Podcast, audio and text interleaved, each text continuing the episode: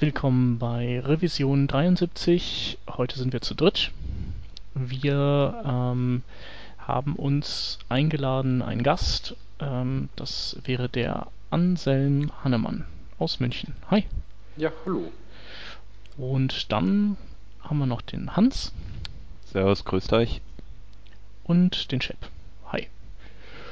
Und ja, wir haben heute fünf Themen rausgesucht. Ähm, und das erste dieser Themen ist äh, eine neue API, die äh, in der Planung ist. Ähm, das ist die Quota Management API. Ähm, ja, Quota ist vielleicht was, äh, was dem einen oder anderen schon einen Hinweis darauf gibt, worum es geht. Ähm, ich ich äh, frage jetzt mal andersrum. Nutzt ihr zwei Local Storage und an? Ja, für irgendwas? ständig. Ja. Okay. Ab und zu. Und ähm, wie, ähm, wie regelt ihr das ähm, mit dem Speicherplatz? Also ähm, ist ja so, dass bei Local Storage ist sehr limitiert, ähnlich wie, wie bei Cookies auch der Speicherplatz limitiert ist. Ähm, und wie, wie ist euer Handling ähm, rund um dieses Speicherlimit herum? Habt ihr da irgendein Verfahren? Oder was Also- macht ihr da üblicherweise? Also ich pff, speichere Habt ihr eigentlich damit vielleicht gar nichts zu meistens- tun? Ich speichere meistens eigentlich recht kleine Datenmengen äh, im Local Storage und ähm, ich weiß gar nicht genau, ob das, äh, ob das Domain beschränkt ist, dieses Speichervermögen, ähm, Vermögen, oder ob das wirklich global im Browser ist sozusagen. Das, ähm, beim Desktop-Browser hast du einen globalen Speicher einmal Ah, und okay. zusätzlich glaube ich noch pro Domain. Das weiß ich jetzt nicht hundertprozentig, aber das größere Problem ist ja eigentlich, sind ja die Mobil-Devices. Also das iPhone hat ja irgendwie nur, ich weiß nicht, was sind das? Auf jeden Fall ein minimaler Speicher, der da freigegeben ist. Und äh, ja, deshalb mache ich halt auch so, dass ich wirklich nur ganz wenig Daten tatsächlich dann drin speichere. Aber eben aus genau dem Grund, dass man einfach nicht weiß, äh, wie viel kann ich denn eigentlich speichern. Ja. Ähm, ja, genau. Also das, äh, man, man bis, bisher ist es so, dass man das nicht rauskriegen kann und man letztlich ähm, einfach ähm, reinspeichert und, und wenn man halt einen Fehler zurückkriegt, dann weiß man, okay, ähm, jetzt bin ich wohl am Ende der Fahnenstange angelangt. Ähm, naja, und diese, diese Quota Management API, die will diese Lücke schließen. Ähm, nicht nur für Local Storage, sondern äh, auch für so Dinge wie App Cache und so. Also alles, was, was Daten im Browser permanent oder temporär speichert, soll von dieser Quota Management API abgedeckt sein. Und die äh, stellt Mittel und Wege bereit, zum einen zu schauen, wie ist äh, die, die Auslastung gerade, also der Usage. Und man kann eben auch äh, hingehen und ähm, einen weiteren Speicherplatz anfordern, wenn man möchte. Und was passiert dann? Ähm, also das ist in dem Draft erstmal nicht geregelt. Das heißt, es, es gibt diese, diese Möglichkeit, mehr Speicherplatz anzufordern und man bekommt dann entweder eben ein, einen Success oder also es gibt einen Success Callback oder eben äh, einen Fehler zurück. Und ähm, die Browser, die dürfen dann entscheiden, ob sie zum Beispiel äh, das direkt abblocken oder ob sie, ob ein Request da aufgeht, den der User dann bestätigen kann, wenn er der Anwendung mehr Speicherplatz ähm, gewähren möchte. Ähm, ja, Okay. genau, ist eigentlich äh, eine ganz coole Sache, finde ich. Denn äh, bisher ist das ja alles etwa so, so ein bisschen Stochern im Nebel. Ja, richtig. Nein, es kann natürlich vor allem für so Web-Apps oder ähnliches, die dann eben Offline-Storage brauchen, wunderbar sein. Ja. Dass ich da einfach mal einfacher zumindest rauskriege, entweder einen Fehler rauskriege oder eben dann tatsächlich auch äh, abfragen kann, wie viel kann ich überhaupt offline speichern. Genau, und da fällt auch drunter die äh, File API, ähm, die, soweit ich das ja äh, richtig verstanden habe, die simuliert ja im Prinzip so eine Art Dateisystem. Oder also die stellt sich nach außen hin dar wie ein Dateisystem, in dem man Dinge speichern kann. Und die IndexDB und WebSQL Database, die sollen ähm, alle an diese, ähm, ja, an diese Quota Management API dann angedockt werden. Und es gibt dann noch die Unterscheidung zwischen äh, temporärem und persistenten Speicher. Das heißt also, man kann äh, temporären Speicher nutzen, um also so als Zwischenspeicher zur Datenweiterbearbeitung und äh, dann äh, persistent ist eben alles, was äh, für immer und ewig, bis man das gezielt löscht, im Browser verbleibt. Eine Frage habe ich kurz, wie ist es mit dem aktuellen äh, Speicher? Also ich höre immer irgendwie 5 Megabyte, mehr stellt kein Browser praktisch zur Verfügung oder das ist so der Richtwert, nach dem man sich richten sollte.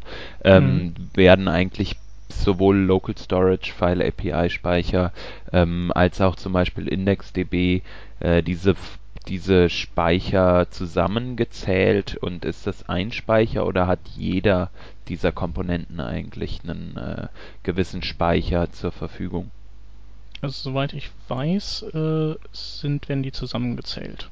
Und okay. das sind tatsächlich 5 MB ähm, und die, ähm, die das sind aber nicht äh, UTF-8 gespeicherte Daten oder äh, kodierte Daten, sondern UTF-16 kodierte Daten. Das heißt also, wenn du äh, sowas wie JSON darin speicherst, das in UTF-8 vorliegt, dann verbraucht das, also wenn es 100 Kilobyte hat, verbraucht das durch die UTF-16-Speicherung im Speicher doppelt so viel Platz.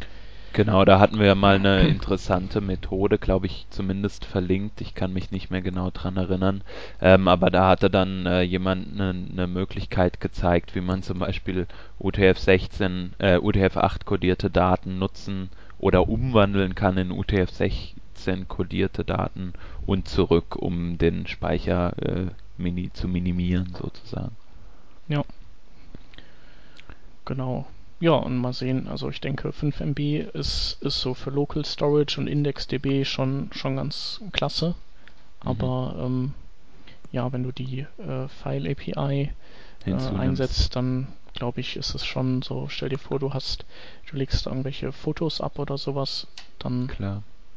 Es geht ja praktisch überhaupt nicht. Also, ähm, wie du sagst, das Beispiel Foto, ein Foto äh, hat heutzutage mal, wir mal, mindestens ein Megabyte, äh, wenn es ja. ein schlechtes Foto ist, also mit schlechter Qualität.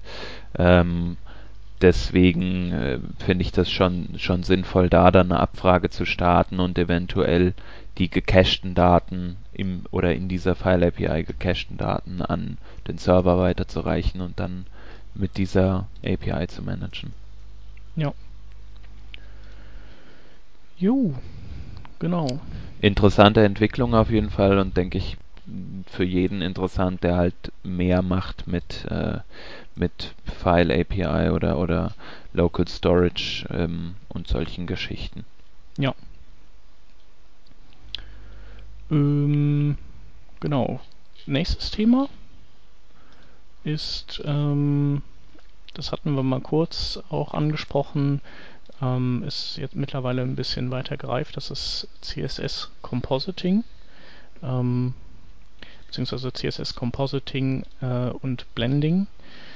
Äh, das sind ähm, neue ja, Bildmanipulationstechniken, die aus dem SVG-Kosmos rüber schwappen. Ähm, in SVG, da, äh, da, da war halt geplant, dieses Compositing und, und Blending zu ermöglichen. Das gibt es halt noch nicht da, soweit ich das verstanden habe. Kann auch sein, dass der falsch liege. Ähm, und äh, da hat sich jemand gedacht, Moment, ähm, wieso sollen wir das Ganze nur für SVG jetzt äh, entwickeln, so, so, so ein Standard, warum machen wir das nicht auch für CSS, so wie äh, aktuell auch die CSS-Animationen und sowas ähm, auch vereinheitlicht werden äh, über die verschiedenen ähm, ja, Markup-Sprachen hinweg.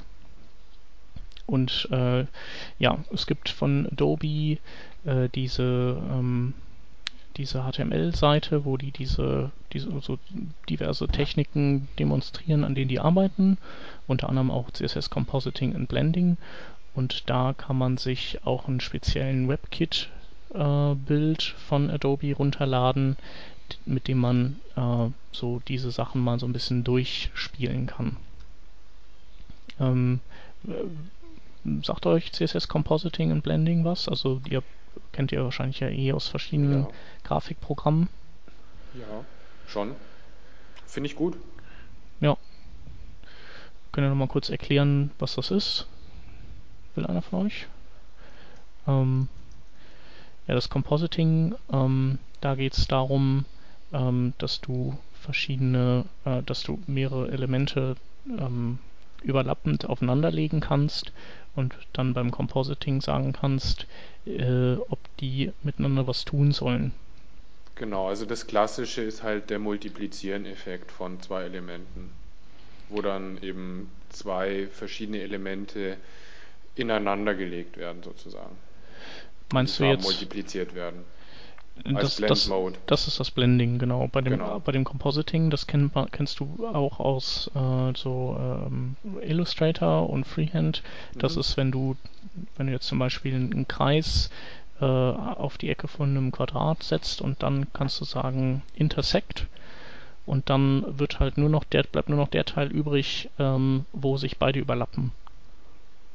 Du kannst also komplett äh, neue Formen bauen. Also du könntest zum Beispiel mit diesem CSS Compositing hingehen, äh, ein Rectangle ähm, aufziehen und dann kannst du in alle Ecken äh, runde Kreise, also mit Borderradius so Elemente, die rund sind, legen und kannst dann sagen, äh, zum Beispiel, dass die beim CSS Compositing äh, sich abziehen sollen von diesem Viereck. Und dann hast du diese, diese äh, Türschildecken an den an den Seiten drin oder an den Spitzen, ne, die so nach innen gewölbt sind. Genau. Sowas kann man damit machen. Und das Blending ist das, was du meintest, das war halt äh, zum Beispiel, man könnte so eine, so eine Wandtextur nehmen und könnte dann äh, ein Logo da drauf packen und könnte dann eben das multiplizieren und dann sieht das so aus, als wäre das Logo auf die Wandstruktur drauf, ge, drauf aufgetragen worden oder sowas. Also zum ähm, SVG Compositing habe ich jetzt ähm, eben noch einen, einen, Working Draft, eine Working Draft Specification gefunden. Ähm, ich habe mir die jetzt noch nicht äh, genauestens angeguckt, aber es sieht so aus, als ob da auch, äh, sag ich mal, diese Sache auf dem Weg ist, ähnlich wie im CSS, sogar noch weiter fortgeschritten. Ähm, genau. Ja. Da geht's halt auch entsprechend um diese äh, Compositing ähm, ähm, Sachen, die du eben schon sehr gut erklärt hast. Freue ich mich auf jeden Fall schon drauf. Also, das wären nette Sachen und, und ich habe sowieso, ich finde so die, die Dinge, die sich Adobe so rausgepickt hat, um, um die weiterzutreiben, das sind schon sind Sachen, die mich persönlich schon sehr interessieren. Also auch die verschiedenen Layout-Geschichten, die die haben und so. Und ähm, man hat schon das Gefühl, dass nach dem Flash eben einfach ein bisschen äh, zurückgedrängt ist, dass, dass eben das Web wirklich das neue Vehikel von denen wird und, und ihre Autorenwerkzeuge auch nur dann gut sind, wenn, wenn die Browser auch die, diese ganzen coolen Layout-Sachen und, und grafischen Dinge unterstützen, die man bisher so von Adobe kennt. Und ich denke, das ist auch deren Antrieb, das alles in die Browser reinzubringen, damit halt die Browser das neue Flash sind oder das neue PDF. Ja, ich denke auch, man sieht es ja dadurch, dass zum Beispiel Divya Mannion äh, jetzt bei, äh, bei Adobe arbeitet oder noch, noch andere Leute halt in diesem Team da sind, die, die richtig gut sind. Und ähm, soweit ich weiß, arbeitet Adobe ja auch sehr intensiv mit den Leuten von WebKit zusammen, äh, um halt diese, diese Erweiterungen in die Browser zu bekommen mit halt WebKit am Anfang. Und soweit ich weiß oder was ich mal gehört habe, hat Adobe auch mal ähm, oder hat verschiedene Arrangements mit, äh, mit Microsoft, Entschuldigung, ähm, um Sachen auch im Internet Explorer äh, einbauen zu lassen. Mhm. Ich weiß da aber jetzt nichts genaueres. Ja, diese CSS Exclusions zum Beispiel, das ist was, Ah, was ja, sie mit genau. Microsoft zusammen machen. Äh, in, äh, also die CSS Compositing und Blending, das sind Dinge, die mit dem Firefox-Team irgendwie zusammen äh, weiterentwickelt werden. Und ich überlege gerade, es gab auch eine, ach ja, genau, ähm, äh, zusammen mit Opera sitzen die dran äh, an, an einer Layout-Möglichkeit, wo du sagen kannst, äh, ich möchte ein Paged Media haben. Das heißt also, Mhm. dass, dass du eine, einen Bereich hast äh, und da schmeißt du Content rein und der, der ist halt größer als dieser Bereich. Und anstatt dass du dann scrollst oder anstatt dass sich das durch mehrere Regions hindurch äh, bewegt oder fließt, kannst Das du soll sagen, der Container soll Seiten, ja. paged sein. Und dann lässt er sich so blättern, wie das bei Büchern ist. Genau, genau. Das ist auch, glaube ich, exklusiv in, äh, in Opera aktuell noch, richtig? Ja, Bisher genau. ja. Also ist schon cool. Und kann man eben mit, mit deren WebKit, mit dem Adobe WebKit Bild auch schon viel mitspielen, auch mit den CSS-Shadern. Ähm, das ist cool. Sollte man sich angucken. Okay. Ähm, das äh, nächste Thema, das wir hier auf der Liste haben, ist ein Artikel von ähm, jemandem, der, der so ein bisschen äh, ja, kritisch über CORS, also Cross-Origin Resource, äh, keine Ahnung, hab vergessen, was das S ist, ähm, ähm, ähm, ja, schreibt. Ähm, CORS ist also das Thema und sagt euch CORS was? Ja, also ähm, es geht praktisch drum, ähm, wenn man jetzt einen Request startet von einer gleichen Domain oder von einer Domain auf eine andere, ähm, dann hat man ja heute das Problem, dass äh, nicht jeder Content sozusagen verfügbar ist. Also man kann ja nicht einfach ähm, irgendwelche JSON-Daten, die oder XML-Daten, die als pures XML vorliegen, ähm, in per Ajax requesten, also asynchron von einer anderen Webseite holen. Ähm, jetzt Ja. gibt es verschiedene Workarounds, zum Beispiel äh, entsprechend äh, JSON, äh, für JSON dann JSON-P, äh, was sozusagen ein Script-Element erzeugt und das in diesem Script-Element wird eine Funktion ausgeführt, die als Argument ein JSON-Object übergeben bekommt, was man dann äh, evaluieren kann und weiterverarbeiten kann. Ähm, mit Cores. Sound schmiert übrigens gerade kurz ab. Oh, das tut mir Ja. leid. Ähm, willst du dich nochmal kurz aus- und einklinken? Ja. Hallo, hallo? Ähm, So, so. Nicht besser? nee, diesmal nicht. Komisch. Okay, äh, pass auf, ich ru- ruf dich nochmal an. Sekunde. Hallo, hallo? Ja, ja. Besser, besser. Boah. Krass, total schlechter Ton. Okay, okay. Ähm, ähm, Aber ich kann ja, ich, ich kann ja erstmal ein bisschen erzählen, äh, ähm, genau. also anknüpfen an das, was du erzählt hast und dann bist du bestimmt gleich wieder mit gutem Sound dabei. Hoffentlich, ja. Ähm, du wolltest ja auf JSON P hinweisen, was, was ja so ein Ausweg aus diesem, aus dem Dilemma ist, dass du per JSON keine Daten anfordern kannst, die auf fremden Servern liegen. Also auf deinem eigenen Server kannst du das, aber auf fremden Servern, von fremden Servern kannst du keine JSON-Daten beziehen. Und äh, JSON-P ist, ist eben so ein Workaround.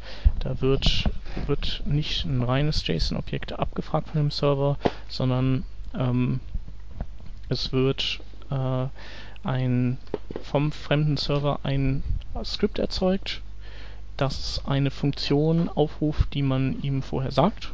Also äh, das kann man mit, mit dem Request ihm direkt mitteilen. Nimm die JSON-Daten und ruf die, pack die als Parameter in einen Funktionsaufruf folgender Funktion. Und äh, der Server baut ein entsprechendes äh, JavaScript und das hängt man bei sich äh, in die Seite rein. Das wird dann vom Browser sofort ausgeführt und ähm, dadurch wird eben diese Funktion mit den vom Server gelieferten JSON-Daten ausgeführt. Ähm, und, und dann hat man die, obwohl man sie von einem fremden Server aufgerufen hat. Ähm, ja, und äh, das ist halt so ein bisschen schwierig und äh, ähm, ja, man, man, man ist halt angewiesen darauf, dass der fremde Server JSON-P als Verfahren auch unterstützt. Und äh, CORS ist halt so ein Mechanismus, ähm, der, der dieses, diese Krücke JSON-P äh, ablösen soll. Ja, wie ist dein Sound jetzt? Ähm, ich hoffe jetzt besser. Der Wunderbar. ist super. Super, das freut mich. Äh, ja, du hast ja schon ganz gut erklärt mit äh, JSON-P. Und ähm, Cores sollte eigentlich jetzt auch klar sein, dass man entsprechend auf eine andere Domain ähm, abfragen kann. Und der Artikel vom Luis Remy beschäftigt sich halt äh, mit den Nachteilen, so, so die das, die das äh, Cross -or Allow Origin hat. Also dieser Access auf eine andere äh, Webseite zugreifen zu können. Und er beschwert sich da halt über, ähm, über sowas, dass halt, dass es nicht ausreichend für die Zukunft praktisch äh, hingelegt oder nicht ausreichend für die Zukunft aufbereitet ist, richtig? Genau, also er sagt, äh, dass ihm das nicht reicht, weil er das Gefühl hat, dass Cores einfach zu, äh, zu wenig äh, Anklang findet bei den, äh, ja, bei den Datenlieferanten, äh, die das eben bei, bei sich freischalten müssten. Äh, so wie die ja vorher auch JSON-P anbieten mussten, damit man das über JSON-P nutzen kann, ist man bei Cores auch darauf angewiesen, dass die das freigeben. Äh, der Unterschied von, also man könnte jetzt sagen, okay, dann ist ja Cores irgendwie auch nicht besser als JSON-P, weil äh, kann man ja auch nicht benutzen, wenn die das nicht äh, unterstützen. Aber Cores äh, hat halt technisch doch ein paar Vorteile, zum Beispiel, dass du Post-Daten mitschicken könntest, äh, was du ja bei dem Einbinden von einem Script, wie das bei JSON-P passiert, ja nicht tun kannst. Und ähm, ja, also äh, du kannst kannst schon, äh, du kannst zum Beispiel auch einen Upload zu einer fremden Seite ähm, ähm, durchführen via Cores. Aber momentan ist es so, dass, ähm, dass äh, die äh, Anbieter in, in den Headern ihrer, ihres Services ähm, so eine Whitelist führen müssen, wer darf die einbinden. Und das, das machen die halt nicht. Und der Louis Remy, der schlägt halt vor, okay, wenn die das halt nicht machen, können wir Cores vielleicht nicht ähm, ja, umdefinieren, dass es nicht mit so einer mit so einem Whitelisting arbeitet, sondern vielleicht mit einem Blacklisting oder sowas. Also dass es grundsätzlich geht, aber dass Seitenanbieter das dann äh, aktiv ähm, verhindern müssen, wenn sie das nicht wollen, dass das geht. Ähm, also so habe ich es zumindest verstanden. Fändet ihr das eine, eine gute Lösung? Also mir fallen da irgendwie durchaus einige Gründe an ein, warum das so wie es jetzt ist schon in Ordnung ist. Also ich, ja, es ist halt ein Schutz für den Nutzer, ne? Genau, ich sehe das eigentlich auch ähm, eher als, als Schutzmechanismus, dass man whitelisten muss. Ähm, jetzt eine API wie zum Beispiel die von Twitter, die er ja auch als Beispiel anführt, ähm, die müsste natürlich schon äh, sagen, jeder kann drauf zugreifen im ersten Moment. Dadurch sind aber die Attacken wahrscheinlich recht hoch äh, auf so eine API, um halt, weiß ich nicht, mit einer äh, irgendwie den, den Server halt runter zu, in die Knie zu zwingen sozusagen. Ähm, und wenn man generell einfach jede Host oder jeden auf seine ähm, auf seinen auf seine API zugreifen lässt, ähm, hat das natürlich gewisse Risiken äh, für für Nutzer, die halt irgendwie mit Cross, also mit einem mit einem Script, was sich zwischen reinschiebt und die Daten verändert oder oder sonst irgendwas, das hat man halt Probleme mit sage ich mal. Ähm, er führt ja auch zum Beispiel äh, an, dass man sich authentifizieren kann über so eine API dann für Twitter beispielsweise. Äh, und wenn man sich vorstellt, eine, ein JavaScript sendet Daten an eine, an ein an, ein, ähm, an eine API und äh, diese Daten werden halt vorher manipuliert oder werden ähm, irgendwie anders abgefangen, dann ist es natürlich ein, ein Sicherheits-, eine Sicherheitslücke, die uns als Benutzer vom Web natürlich auch schadet. Ja. Also ich habe gerade in den Kommentaren nochmal gelesen, da steht zum Beispiel auch drin, dass ähm, bei GitHub die Entwickler, die haben in ihrer API einfach eingebaut, dass alle OAuth-Seiten, also alle, die irgendwie bei einem OAuth-Application ähm, registriert sind, die werden zugelassen und alle anderen werden nur sozusagen per Default geblockt. Und das wäre natürlich für Twitter jetzt auch einfach mal so eine Sache, die schon ganz gut wäre, weil man sich zumindest äh, einfacher tut damit. Ja. Und aber wenig Sicherheit eigentlich nur verliert dadurch. Ja. Mhm. Ähm, mich würde auch mal interessieren, was der aktuelle Stand äh, von Cores ist. Ich weiß nicht, inwiefern sich das weiterentwickelt hat. Man muss nämlich dazu sagen, der Artikel ist bereits aus dem Dezember letzten Jahres, also fast ein halbes Jahr alt. Äh, ja. Und es kann ja, oder es ist durchaus möglich, dass Cores sich weiterentwickelt. Man hört immer wieder, ähm, es gibt hier ein Update, dort ein Update, dieser Dienst macht es jetzt doch. Und vielleicht ist es ja echt, sind wir jetzt an einem Zeitpunkt, wo wir sagen können, mehr Dienste supporten diese API. Beispielsweise ähm, führt gerade ähm, einer von Google an, dass, dass die YouTube API äh, Cores erlaubt mittlerweile und so ja. weiter und so fort. Also vielleicht sind wir da auf einem guten Weg der Besserung und äh, vielleicht sollte man diesen Stand halt nochmal genauer beleuchten. Mhm. Mhm. Ja, also ich sehe gerade, Cores ist supported ab äh, also in Chrome, Firefox, Safari und Internet Explorer 8, wobei der, glaube ich, so eine Spezialversion von Cores hat. Also nicht, nicht das ganz identische. Ähm, also technisch ist auf jeden Fall schon super weit verbreitet. Mhm. Was mir eingefallen ist, was wie man das Problem ja auch selber lösen kann, ist, äh, wenn man einen eigenen Webspace mit äh, also jetzt zum Beispiel mit Apache hat, geht ja auch mit anderen äh, äh, Webserver-Typen bestimmt. Ähm, und du, du halt Einfluss hast auf die Apache-Module, die du da installieren kannst, dann könntest du dir ähm, eine fremde Schnittstelle auch sozusagen gefügig machen. Also eigentlich ist es ja nicht die fremde Schnittstelle, die, die nicht gefügig ist, sondern dein Browser, weil der erwartet halt diesen, diesen Header. Und wenn er den nicht findet, dann, dann lehnte die Daten ab. Und, äh, und wenn du, du kannst halt hingehen und zum Beispiel Mod Proxy auf Apache installieren, dann kannst du Requests an eine bestimmte URL, auf dein, die auf deinen Server geschickt werden, einfach quasi wie so ein Durchlauferhitzer hinten zu dem eigentlichen Dienst durchschicken. Und dann äh, packst du noch Mod-Headers dabei und dann kannst du, kannst du dir diesen Course-Header ähm, beim, beim Durchlaufen durch deinen Server eben setzen. Und dann macht dein Browser da auch mit. Okay, aber funktioniert das problemlos? Äh, also wenn es problemlos funktioniert, dann frage ich mich, warum ähm, gibt es praktisch noch so viel, äh, was dagegen spricht, sowas zum Beispiel zu verwenden? Also ich zum Beispiel habe sowas jetzt noch nicht verwendet. Ähm, ja, ich glaube, ich glaube, da geht es so ums Prinzip, dass man halt keine Lust hat, einen eigenen Proxy einzusetzen, äh, mhm. der das dann, der das dann quasi nachrüstet und man will halt direkt an die API dran und Klar, also der Need, den Need verstehe ich, aber ich verstehe noch nicht, warum es äh, oder warum dann nicht vorher praktisch schon äh, die APIs gesagt haben, ach guck mal, die verarschen uns ja hier im, in Anführungsstrichen, ähm, indem sie halt hier einen Proxy anbinden und die, die Header noch faken. Ähm, das kann der aber gar nicht sehen, eigentlich. Ach so, ah, okay. No. Gut, dazu kenne ich mich mit Apache zu wenig aus. Ja.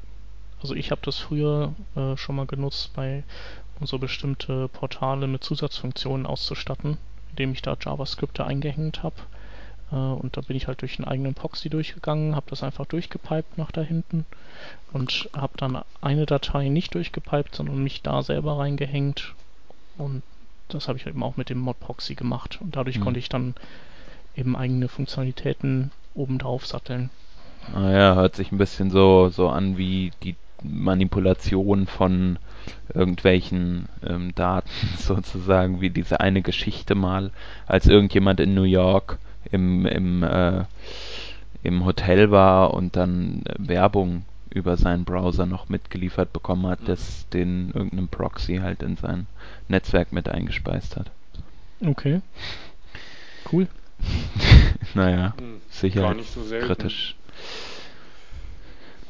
Na gut, ähm, also Kors sollte kommen und äh, wir sollten es mehr unterstützen oder mehr versuchen es zu unterstützen und nicht das Henne-Ei-Problem zu sehr äh, sehen, sozusagen.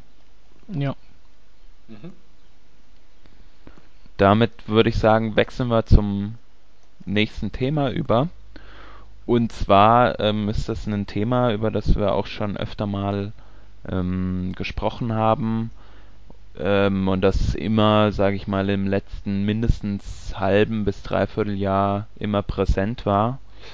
Ähm, und deswegen ist auch der Anselm heute natürlich unter anderem nur zu Gast. Ähm, es geht um responsive Images.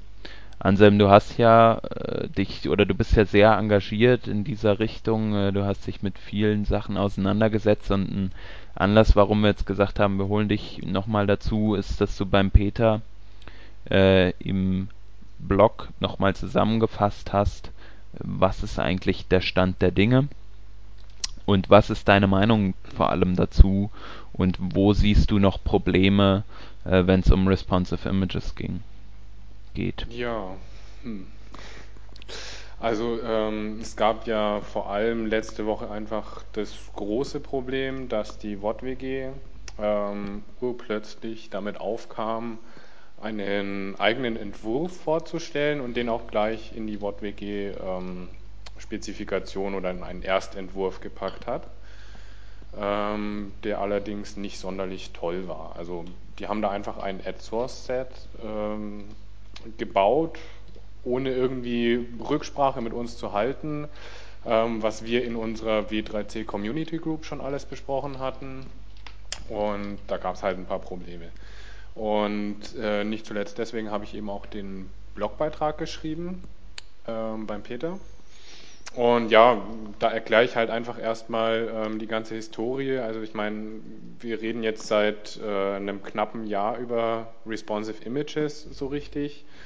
Und ähm, damals war es so, dass ähm, auch ich in der Mailingliste der WortWG geschrieben hatte, dass wir sowas brauchen. Ähm, es gab da schon einen Thread dazu, wo das Ganze angesprochen wurde und äh, damals hieß es dann, äh, warum brauchen wir sowas? Ähm, eigentlich brauchen wir sowas nicht für Bildelemente, weil ähm, die passen, sollen sich ja eigentlich gar nicht anpassen an ähm, im Layout, an responsives Layout. Und ähm, ja, daraus hat sich dann eigentlich entwickelt, dass wir eben im Herbst diese W3C Community Group ähm, für Responsive Images bekommen haben. Also das W3C hat uns die eingerichtet und da durften wir, also ähm, zum Beispiel Matthew Wilcox und äh, Matthew Marquise, ähm, durften wir einfach drüber reden, diskutieren und sollten eben ähm, einen Vorschlag ausdiskutieren, der, den wir dann wiederum dem W3C und der WortWG vorlegen können, um das weiter zu besprechen. Und ähm, es gab dann halt verschiedene Ansätze. Also ich hatte ja selbst auch einen Vorschlag geschrieben, einfach indem man das Image-Tag ähm, erweitert um ein weiteres oder mehrere Attribute ähm, mein Vorschlag war einfach Media XS und Media XS Source als Attribut anzugeben und dann gibt man einfach eine Media Query an und dazu die entsprechende Ressource. Und es war dann aber so, dass ähm, gleich die Browserhersteller gesagt hatten, dass es ein Problem gibt damit, weil ähm, die Browser, also beispielsweise der Internet Explorer der neue und aber auch Chrome, ähm, die prefetchen ja die ganzen Bilder. Das heißt, die ähm, lesen sofort die Ressource aus von dem Source-Attribut. Und wenn jetzt das geschieht bei einem Image-Tag, dann habe ich ja das Problem, dass erstmal das äh, Source-Attribut geladen wird und dann wird danach nochmal ein weiteres Bild geladen. Und das wollen wir ja eigentlich dadurch umgehen, ähm, durch die responsive Images. Wir wollen ja eben möglichst Dateigröße sparen und nur das kleinst oder das ja passende Bild eben zum Device ausgeben. Und deswegen war diese Image-Tag-Sache eigentlich dann schon gegessen. Ähm, es musste also ein neues Element her. Und da hatte dann, ähm, ich weiß gar nicht mehr, wer den Vorschlag... Scott Scheel war das doch, oder? Scott, Scott hat ja nur den Polyfill gemacht. Ah, okay. Ähm, ich weiß gar nicht mehr, wer den vorgeschlagen der, hatte. Der Bruce? Der Bruce glaube, Lawson Bruce hat, hat ihn vorgeschlagen, eben dieses ähm, Picture-Element, also einfach ein neues Element zu nehmen, was ähnlich funktioniert wie jetzt das Video-Element. Das heißt, einfach ein Container-Element mit dem Alt-Tag und ähnlichem und dann verschiedene Source-Tags mit drinnen. Und der Vorteil war eben, dass man das auch einfach ähm, so aufbauen kann, dass man ähm, einen Fallback hat. Das heißt, Browser, die das nicht kennen, die lesen das ganz normale Image-Tag, was man in den Picture-Tag, wie beim Video-Tag eben einbindet, ähm, dann noch reinschreibt und dann nehmen alte Browser einfach nur dieses Image-Tag und ignorieren den Rest. Und ja, da hätte man genauso dann einfach äh, Media Queries eingesetzt äh, für die Detection und natürlich dann verschiedene Ressourcen verlinkt. Vorteil ist eben, dass man, ähm, dass das Ganze funktionieren würde in jedem Browser, dass es abwärtskompatibel ist und dass man auch die Möglichkeit hat, zum Beispiel diesen Source ähm, Tags innen drinnen verschiedene Alt-Tags mitzugeben. Das heißt, man könnte tatsächlich, auch wenn es nicht immer der ähm, Fall sein sollte, sondern nur in ganz speziellen Fällen sein sollte, ähm, verschiedene Alt-Tags und tatsächlich verschiedene Bildausschnitte zum Beispiel ähm, angeben kann. Das heißt, wenn ich jetzt irgendwie ein Landschaftsmotiv habe oder so, ähm, kann ich verschiedene Bildausschnitte ähm, als Bild definieren. Und das ist ja eigentlich so der große Grund, warum wir eigentlich ein responsives, ähm, ja, ein responsive Image Tag brauchen weil sonst könnten wir das Ganze ja eigentlich auch per CSS oder ähnlichem lösen. Es geht ja wirklich um inhaltliche Unterschiede dabei. Und ja, ähm, das war dann so der letzte Stand. Da hat dann eben der Scott Jail auch ähm, einen Polyfill entwickelt. Ähm, das heißt, man kann es tatsächlich eigentlich heute schon einsetzen damit. Der ist auf GitHub zu finden. Und ähm, zusätzlich dazu gibt es das Ganze sogar mit Div-Tags. Das heißt, wer jetzt das Picture-Element nicht einsetzen möchte, der kann das Ganze mit einem Div-Tag machen. Ähm, ist einfach eine separate Branch. Und äh, ja, das war so der letzte Stand, äh, den wir hatten. Dazu kam dann halt noch, ja, ähm, es ist ja doch irgendwie ziemlich umständlich, ähm, dass wir jetzt dann für jedes Bild eigentlich fünf Ressourcen angeben müssen im Zweifelsfall und auch die Media Queries und so alles fünfmal schreiben müssen jeweils. Und wenn man natürlich jetzt irgendwie eine Bilderseite hat, wie zum Beispiel Flickr oder ähnliches, und die machen das, dann äh, muss das Ganze irgendwie 100.000 Mal geschrieben werden pro Seite. Und das ist eigentlich ja nicht ideal, weshalb dann der Matthew Wilcox ähm, drauf kam, dass man ja vielleicht eigentlich ähm, irgendwelche Variablen bräuchte. Und ja, also man merkt schon, das Thema ist jetzt nicht ganz so simpel, wie sich es erstmal angehört hat. Das haben wir auch festgestellt. Ähm, es geht eigentlich in viel mehr Bereiche. Also eben diese besagten HTML-Variablen, die nötig wären. Und dann könnte man halt sozusagen im Head-Bereich einfach einen Meta-Tag schreiben, ähm, indem man dann festlegt, okay, meine Media Query 1, also die für Smartphone, ähm, nenne ich jetzt so und gebe dir den Wert äh, MinWidth äh, 320 Pixel, MaxWidth äh, 960 oder wie auch immer und lege dort einfach als sozusagen als Template einmal das fest und gebe dann in meinem Picture-Element einfach nur noch ähm, diese Variable mit und es wird sozusagen automatisch dann vom Browser umgesetzt. Ähm, damit wäre es halt einfach ähm, das Ganze zu, simpler zu machen für einen Entwickler, der das jetzt ganz, äh, schreiben muss. Ähm, ja, das Problem war eigentlich dabei halt, dass wir nie irgendwas gehört haben von den Browserherstellern oder von der WOTWG. Und ich hatte auch mehrfach ähm, verschiedene Leute von den Browserherstellern angefragt, ob sie nicht mal irgendwie da mir ein paar Fragen beantworten könnten oder irgendwie in der Gruppe mitdiskutieren wollen, habe aber nie eine Antwort erhalten. Und äh, man muss ja dazu sagen, diese Gruppe, das ist ja eine W3C Community Gruppe gewesen, ne? Genau. Aber ich habe auch, äh, also gefragt habe ich per Twitter, per E-Mail, per alles Mögliche. Ja. Also es ist jetzt nicht so, dass wir das nicht publik gemacht hätten und ähm, Klar. Es, es, wurde ich meine nur, ihr wart halt so quasi im in, auf W3C ähm, Boden, als ihr das gemacht habt und Genau, äh, sagen so. wir es mal so, wir waren natürlich auf Abwägen, weil wir waren keine Mailinglist, ja. sondern wir waren eine Art äh, Forum, wenn man es so nennen darf. Ähm, es ist zwar kein Foren-Software dahinter, aber gut, wie auch immer. Ähm, ja, auf jeden Fall, die WortWG hat dann eben diesen eigenen Vorschlag rausgebracht und der sieht halt einfach vor, dass in dem Image-Tag dann doch jetzt irgendwie, also scheinbar kann es wohl doch funktionieren, dass man die Source nicht ausliest, die erste, haben sie ein neues Attribut namens Set eingeführt und in diesem Set äh, schreibe ich dann einfach meine verschiedenen Ressourcen rein. Ähm, das nennt sich dann beispielsweise face 600 200 at 1.jpg und dann mit einem Leerzeichen 600w 200h 1x. Und dann per Komma separiert meine ganzen verschiedenen anderen Anweisungen. Und ähm, ja, ich weiß nicht, also wer es gelesen hat, der und mal sich die Syntax angeschaut hat, das ist wirklich nicht intuitiv. Und ähm, dieses 600W und 200H würde jetzt, glaube ich, jeder denken, dass es irgendwie die Breite und die Höhe wäre. Ähm, ist es aber nicht, sondern es ist die Angabe eines äh, Viewports. Das heißt, es ist tatsächlich so eine Mini-Media-Query. Und das heißt halt eigentlich, dass die WOTWG jetzt vorschlägt, man bringt in dem Fall einerseits das neue Attribut rein, aber auch so eine Mini-Media-Query und das Ganze soll nicht pixelabhängig sein, sondern auflösungsabhängig, also von den PPI letztlich soll das Ganze ähm, abhängig werden dann.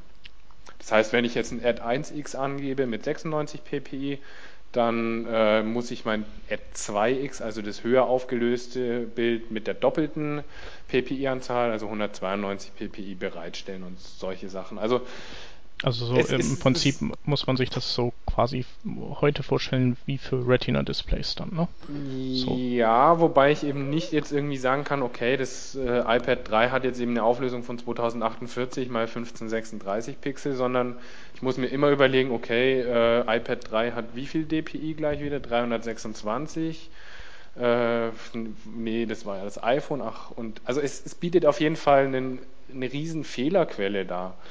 Und auch die Syntax, die ist einfach nicht einleuchtend, finde ich. Und hat man noch nie ja, so im HTML sich ja gesehen, hat man nicht krude im, an gerade. Nicht im CSS gesehen. Das ist irgendwas ganz Neues und ja, ich weiß nicht. Also die Ansätze sind gar nicht so falsch, dass man das umstellt mit den, also von Pixelwerten weg hin zu auflösungsabhängigen Quellen. Aber so wie das halt da umgesetzt ist, ist es nicht wirklich gut gemacht. Und äh, ja, deswegen war halt dann die Aufruhr ziemlich groß und äh, ja, es gab ungefähr, ich weiß nicht, bestimmt an die 20, 30, 40 Blog-Einträge ähm, an dem Tag und in, ab dem Zeitpunkt äh, wurde dann auch heftig in der Mailingliste diskutiert von der WOTWG.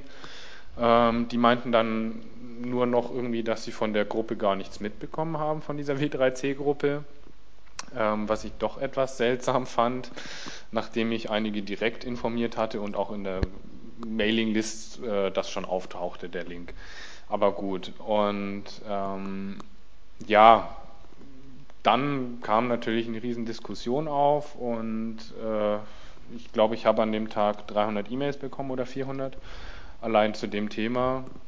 Und es war dann schon so, dass sie irgendwann äh, eingesehen haben, okay, es stimmt nicht ganz so, was sie da machen, aber es ist bis heute jetzt auch noch so, dass ähm, nicht wirklich klar ist, ob jetzt dieses Source-Set sich durchsetzt oder man doch irgendwie noch Rücksicht nimmt auf das Picture-Element. Und ähm, die letzten E-Mails waren jetzt immer so, dass die eine Partei sagt immer noch, okay, Source-Set ist aber irgendwie besser, ohne Gründe und äh, vom Rest brauchen wir eigentlich auch nichts. Also es ist irgendwie nicht so ganz das Richtige, was man äh, ja sich ja, wünschen ja würde. So ein, also es ist ein Hin und Her und es wird kein, nicht in die Mitte geführt, dass man von beiden das Beste nimmt und zu einer guten Lösung zusammenführt.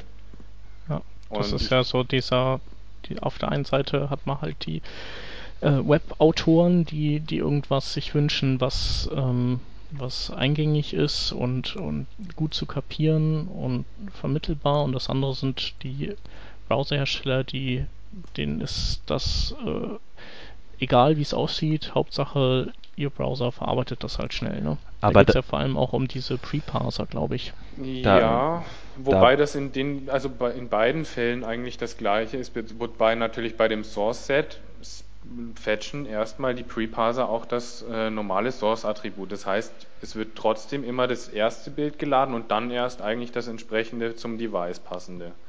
Mhm. Und da muss ich sagen, also das ist ja wieder ein riesen Nachteil eigentlich und ist überhaupt nicht bezweckt äh, zu dem Sinne, was wir eigentlich haben wollen. Also das passende Bild zum passenden Device sofort auszuliefern. Ja. Und ja, also das hätte eben das Picture-Element ja umgangen. Ja. Hm.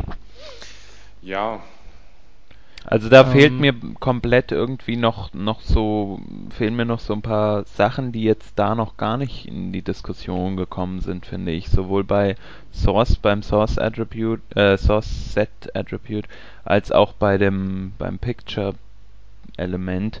Und zwar, wie schnell sind wir eigentlich gerade unterwegs? Also welches Netz haben wir? Und das, darüber haben wir ja auch schon Genau. öfter gesprochen. Ähm, ja.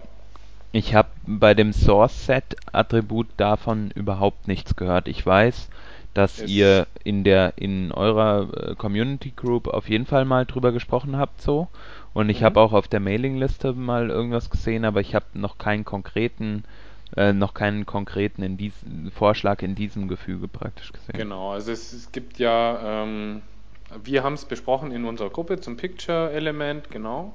Ähm, auch da kam natürlich nichts wirklich Sinnvolles raus, weil es einfach noch keine Technik gibt dazu. Ähm, das Ganze wurde auch für SourceSet angesprochen. Kurz mal kam natürlich auf Mhm. dasselbe Ergebnis, es gibt einfach noch keine API dafür. Die ist Okay. zwar gerade in Entwicklung, also es gibt ja die Bandwidth API und die soll das Ganze halt bereitstellen dann irgendwann. Und davon ist das Ganze eigentlich abhängig. Nur ähm, die Frage ist natürlich dann, wie implementiert man das Ganze in die Syntax? Also unserer Meinung nach von der W3C Community Group hätten wir das Ganze dann halt einfach in die Media Query Spe- Spezifikation mit aufgenommen. Das heißt, man kann dann einfach dort angeben, okay, bei der und der Bandbreite soll er das äh, Low-Res-Bild nehmen und bei höherer Bandbreite das High-Res. Und der Vorteil wäre natürlich, dass man dann einfach Abhängigkeiten schaffen kann. Das heißt, ich muss, ich muss mich nicht entscheiden, gebe ich eine Media Query zur Bandbreite an oder zur Qualität, sondern ich kann das beide sogar noch kombinieren. Also wenn ich jetzt sage, okay, das eine Bild, da will ich nicht drauf verzichten, das muss so oder so gut sein, auch bei Low-Res äh, oder in, bei ähm, schlechter Verbindung und äh, bin einfach viel flexibler meiner Meinung nach dazu. Ja, Nur, wie gesagt, wir sind halt auf jeden Fall abhängig davon, dass da die API noch gebastelt wird. Mhm. Aber kann man nicht zum Beispiel eine, also die, soweit ich weiß, ist diese Bandwidth-Sache ja schon irgendwie zumindest mal in einem Editor's Draft oder so, glaube ich, ne? Und Ja. ähm, die, also ich bin mir nicht 100% sicher, äh, aber wäre es nicht anzudenken, dass man halt da auch dann nochmal äh, verfeinert oder versucht stärker sich hinterzuklemmen und praktisch diesen Punkt mit zu bearbeiten, weil das ist ja was, was wir, was wir behandeln müssen ähm, und wo wir halt dringend auch eine ne Lösung brauchen und da das eine halt vom anderen abhängt, wäre es ja auch anzudenken, anstatt äh, so blöd es klingt, aber äh, von aus meiner aus meiner Sichtweise heraus halt anstatt sich so viel drüber aufzuregen, dass die WattWG, die ja eigentlich jetzt nicht äh, mit der W3C, für die ihr sozusagen aktiv wart, ähm, so dass ihr euch nicht so anfeindet oder euch nicht so drüber aufregt, dass es ja so viel komische, komisches äh, Development dort gibt, sondern dass ihr vielmehr versucht, diese Energie halt zu bündeln und äh, in eine ordentliche Bandwidth API steckt.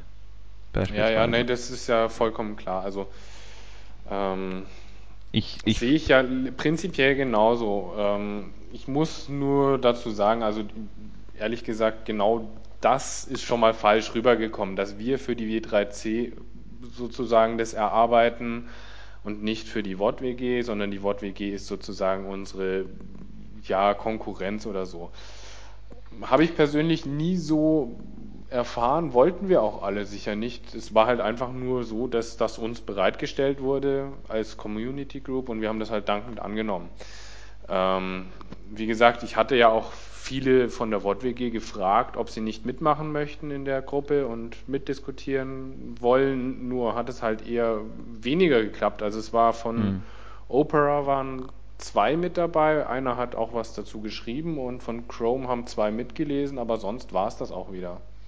Okay. Ähm, also, also die, die Kommunikation war einfach sehr, sehr suboptimal und das ist ja letztlich genau das Problem gewesen. Also man hat mhm. ja zwei Vorschläge separat voneinander erarbeitet und das ist natürlich eigentlich schon mal Quatsch.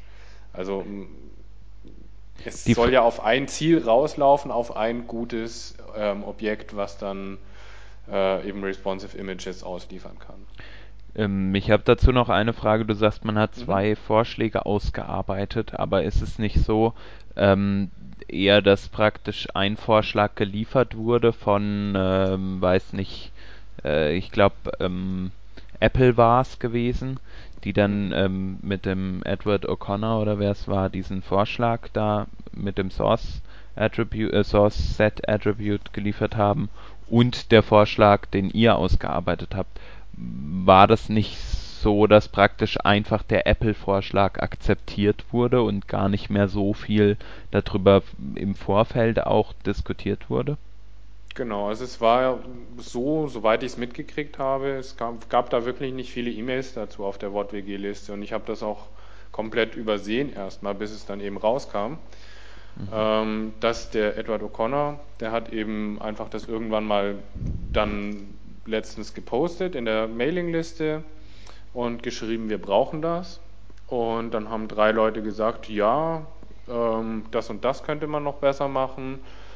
Und äh, dann wurde das eben ganz spontan innerhalb von wenigen Tagen wurde das Ganze einfach als äh, First Draft abgesegnet sozusagen. Hm.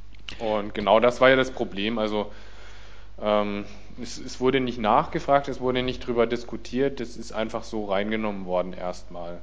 Und ja, ich, ich weiß nicht, es ist halt schwierig, finde ich, weil ähm, es gibt einfach viele Probleme in dem Thema, die drei Leute, die drüber diskutieren, überhaupt nicht sehen können. Es war ja am Anfang auch so, wir haben zu dritt diskutiert, da war die Lösung klar und dann kamen plötzlich Leute daher, die haben gefragt nach einer Bandwidth API oder so, oder was passiert, wenn jemand äh, mit Edge unterwegs ist. Also hm. auf solche Sachen kommt man ja zu dritt wahrscheinlich gar nicht. Ähm, deswegen sehe ich es eben insofern einfach als blöd gelaufen an, dass wirklich tatsächlich einfach die Kommunikation nicht da war zwischen ich, den Parteien.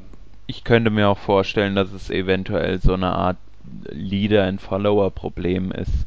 Ähm, ich habe in letzter Zeit immer wieder das Gefühl, so zum Beispiel beim, beim ähm, äh, Ian Hickson, dass es halt so ist, er sagt was und einige finden das gut und andere wieder nicht, aber im Endeffekt ist es, da, ist es dann doch so, dass er praktisch äh, sagt, was läuft und dann wird das halt so gemacht.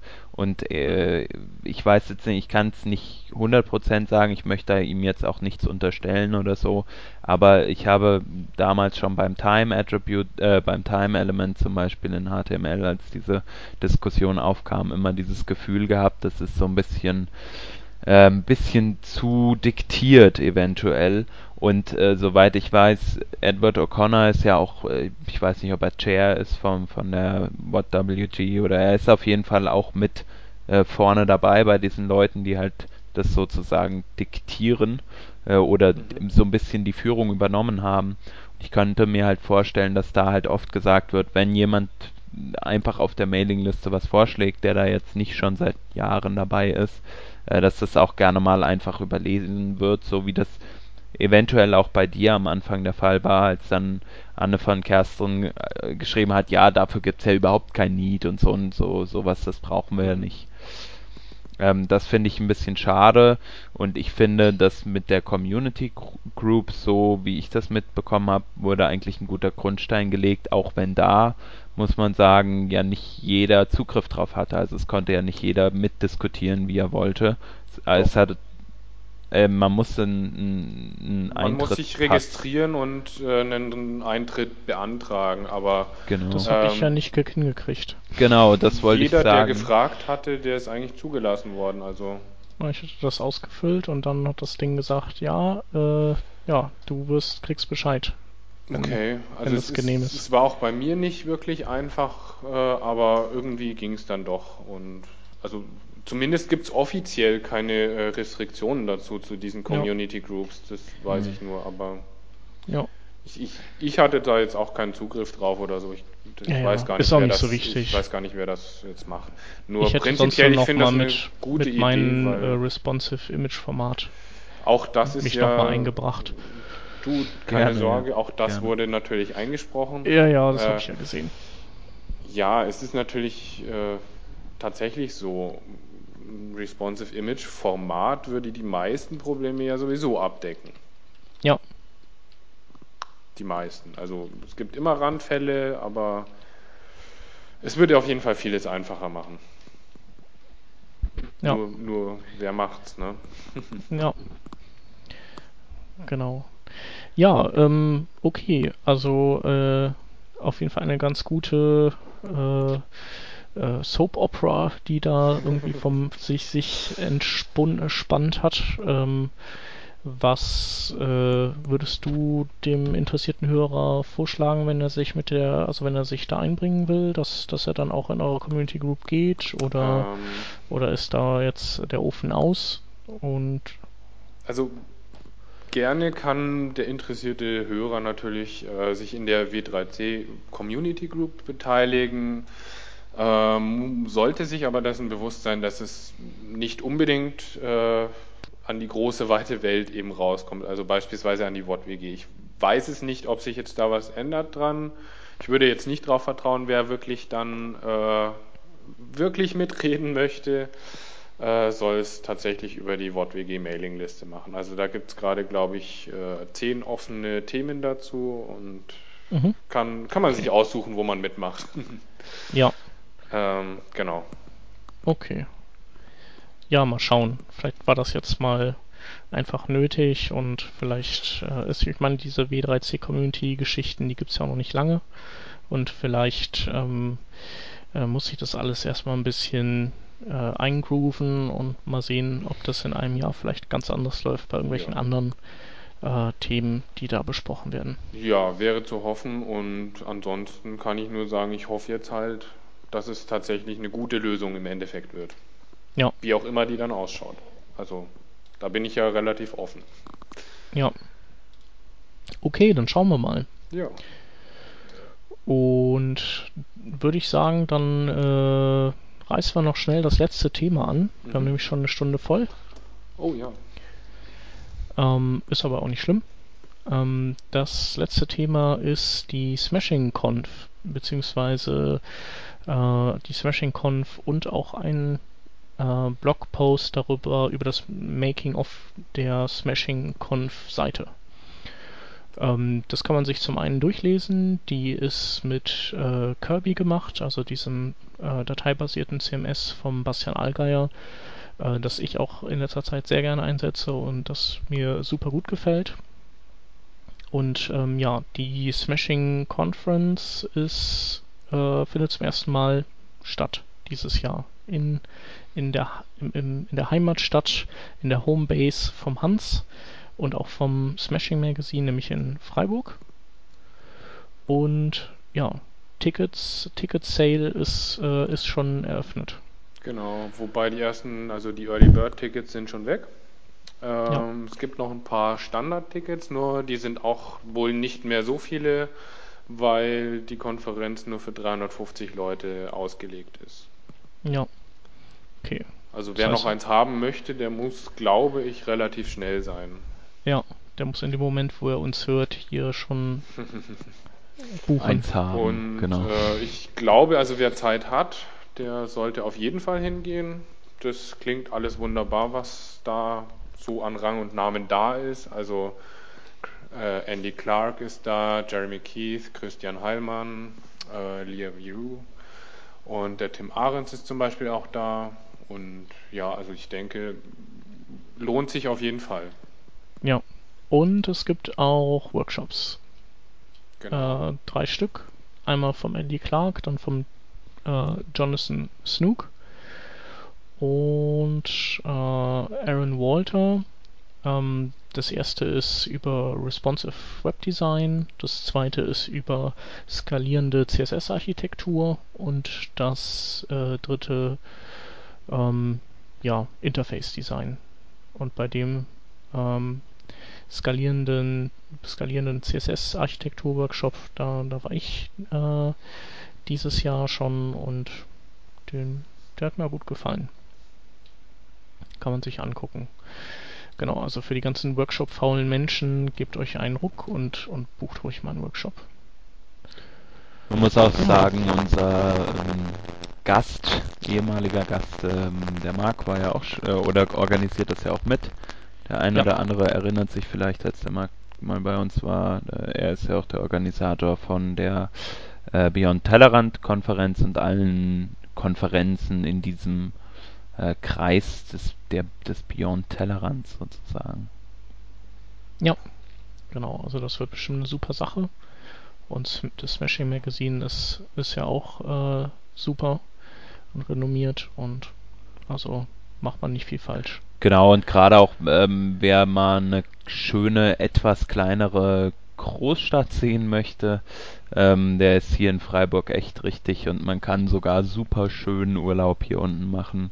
Also ruhig auch zwei, drei Tage dranhängen und ähm, ja, die Stadt genießen. Genau, und der Hans Ja. gibt euch auch Führung.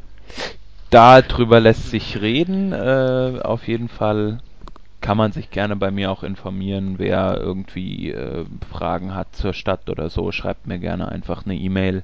Äh, ich versuche euch dann so schnell wie möglich zu antworten. Ja, Genau, also das Schöne an diesem Blogbeitrag, um nochmal drauf zurückzukommen, finde ich ja jetzt eigentlich, ähm, dass wirklich, man sieht halt, wie die einzelnen Konferenzseiten aufgebaut sind und wie einfach das eigentlich ist. Ähm, also gerade die ganzen Texte, wie sie drinstehen von ähm, beispielsweise den ganzen Speakern, das ist halt total einfach zu maintainen, auch über Textdateien dann. Und da finde ich halt schön, dass es einfach direkt in dem Blogbeitrag erwähnt ist. Das heißt, wer jetzt irgendwie mit Kirby noch nicht gearbeitet hat, sollte sich das vielleicht anschauen und dann einfach mal genauso die Seite aufbauen. Das ist wirklich super einfach. ja. Kann ich sehr, sehr, sehr empfehlen, wirklich. Ist toll. Ich auch. Jo, dann äh, haben wir jetzt noch die Links zum Schluss. Und ähm, das erste ist eine Online, äh, ja, Entwicklungsumgebung ist es nicht, das wird zu hoch gegriffen. Es ist ein Online-Web-Editor für HTML, CSS, JavaScript, geschrieben natürlich in eben diesen Sprachen von Adobe. Adobe Brackets ist es. Und äh, das befindet sich noch in einer recht frühen Phase, aber ähm, stecken ein paar gute Ideen drin. Und äh, ich glaube, Anselm, du hast da dir das mal so, so einen kleinen Überblick verschafft. Äh, hat dir auch gut gefallen, ne? Genau, also schaut sehr vielversprechend aus und ist halt wirklich einfach so ein Mini-HTML, CSS, JavaScript-Editor, ähm, mit dem ich schnell mal einfach eine Seite editieren kann. Also ist wirklich Lightweight, aber ich finde, es schaut sehr interessant aus. Gibt es auch als Desktop-App dann schon zum Runterladen. Ja, kann man gespannt sein, was rauskommt im Endeffekt. Ja. Cool. Äh, nächstes Ding ist eine, ähm, ein Online-Magazin, das heißt Nambu. Ähm, und da geht es um Webentwicklung ähm, und das, die Themenspanne ist, äh, ist groß. Da geht es um WebGL, geht es auch um Online-Shops, äh, es geht um verschiedene kostenlose CMS oder auch ähm, Suchmaschinenoptimierung und ich finde, das ist äh, gut aufgemacht und thematisch auch breit gefächert und kostet nichts. Dementsprechend äh, eine Leseempfehlung. Äh, das nächste ist ein Artikel von Andy Smith, der immer gerne viel mit Flexbox rumspielt, ähm, beziehungsweise mit neuen Layout-Techniken. Und äh, der zeigt, wie man ein äh, Bilderkarussell mithilfe von Flexbox baut, dass man ähm, sich das sparen kann, zusätzliche Elemente äh, zu verbauen, beziehungsweise auch immer äh, Elemente umzusortieren, damit eben dann das Bild, was rechts verschwunden ist, dann links wieder auftaucht und so. Das geht alles mit Flexbox und ja, ist echt ähm, klasse. Also das macht äh, Lust auf mehr Flexbox. Ähm, das nächste ist ein, ähm, heißt JavaScript SQL und ist eine Data, äh, also eine Datenbank-Engine, die, äh, die nicht auf äh, WebSQL aufsetzt oder so oder IndexDB, sondern eine komplett eigene Datenbank-Engine ist äh, mit eigener Syntax und ähm, ja, wer es braucht, ich äh, könnte mir vorstellen, dass ich es vielleicht irgendwann mal benutzen werde. Eine coole Sache. Und äh, zu guter Letzt hätten wir einen Artikel von äh, Remy Sharp, den, äh, den du dir auch angeguckt hattest, Hans, ne? Genau, da geht es im Endeffekt darum, äh, dass man auf Mobile Devices ja immer so ein bisschen ein Problem hat mit dem Position Fixed, ähm, at, ähm, mit der Position Fixed Eigenschaft in CSS, dass äh, Content beim Scrollen sozusagen ähm, an einer Stelle verharrt und erst nach dem Scrollen dann an eine bestimmte Stelle springt. Und sein Vorschlag ist eben, dass man äh, in einer in einem Bereich, in dem man scrollt, am besten kein Position Fixed verwendet, ähm, sondern lieber zum Beispiel durch extra Elemente das so positioniert, dass es ähm, tatsächlich fixed ist und nur ein bestimmter Bereich scrollt und äh, dass man ähm, ja, Optimierungsmöglichkeiten zum Beispiel mit, mit äh, den, den proprietären Eigenschaften, die äh, Apple bietet, ähm, zum Beispiel Over, Overflow Scrolling Touch, ähm, dass man das halt verwendet, um die Anwendung besser zu gestalten. Ja. Ja, ist halt alles nicht so einfach. Ähm, wir können ja auch nochmal äh, den, zumindest den Anreißer von so einem CT-Artikel verlinken, der so ein bisschen was zu den Hintergründen erklärt, warum die iOS und auch die Android-Geräte äh, sich so verhalten und dass das im Prinzip damit zusammenhängt, dass, dass die eine eigentlich nicht vorhandene CPU, also Rechenleistung, verbergen müssen mit bestimmten Tricks. Jo, dann äh, sind wir durch für dieses Mal und äh, die nächsten drei Wochen bin ich mal nicht da. Aber da werdet ihr das Kinn schon schaukeln, denke ich. Das denke ich auch. Trotzdem schade, dass du nicht da bist. Ja, vielleicht höre ich ja mal rein. Das wäre toll. Wenn ich mal irgendwo Internet anzapfen kann. Okay. Okay. Ja, danke Anselm. Ja, gerne. Ähm, genau, wir verlinken deinen Blog auch nochmal, weil da auch Mhm. immer mal Schönes drin steht und du hast ja auch deine, deine äh, Links, die du äh, regelmäßig postest. Äh, ja, bestimmt Genau. bald wieder. Oder ja, eben. Ja, am Freitag gibt es wieder welche. Okay, cool. Und ähm, ja, man hört und sieht sich, Kommentare bei workingdraft.de hinterlassen, ähm, Flutter-Knopf drücken und uns weiterempfehlen. Apropos Flatterknopf, ähm, wir haben ja jetzt auch alle, und ich hoffe, ihr hört das, äh, besseres Equipment. Ähm, der Khalil war heute zwar noch nicht dabei, aber ich habe äh, auch ein geiles Headset jetzt am Start und wir sind die, äh, darf ich den Namen jetzt sagen, Bayer Dynamic, äh, Dynamic. Fanboys. Fanboys, ja. Wir dachten, Paul Irish ist jetzt out. Ähm, jetzt gibt's Bayer Dynamic auf die Ohren. Geil. Geil. Alles klar. Dann Bis bald. macht's gut. Tschüss.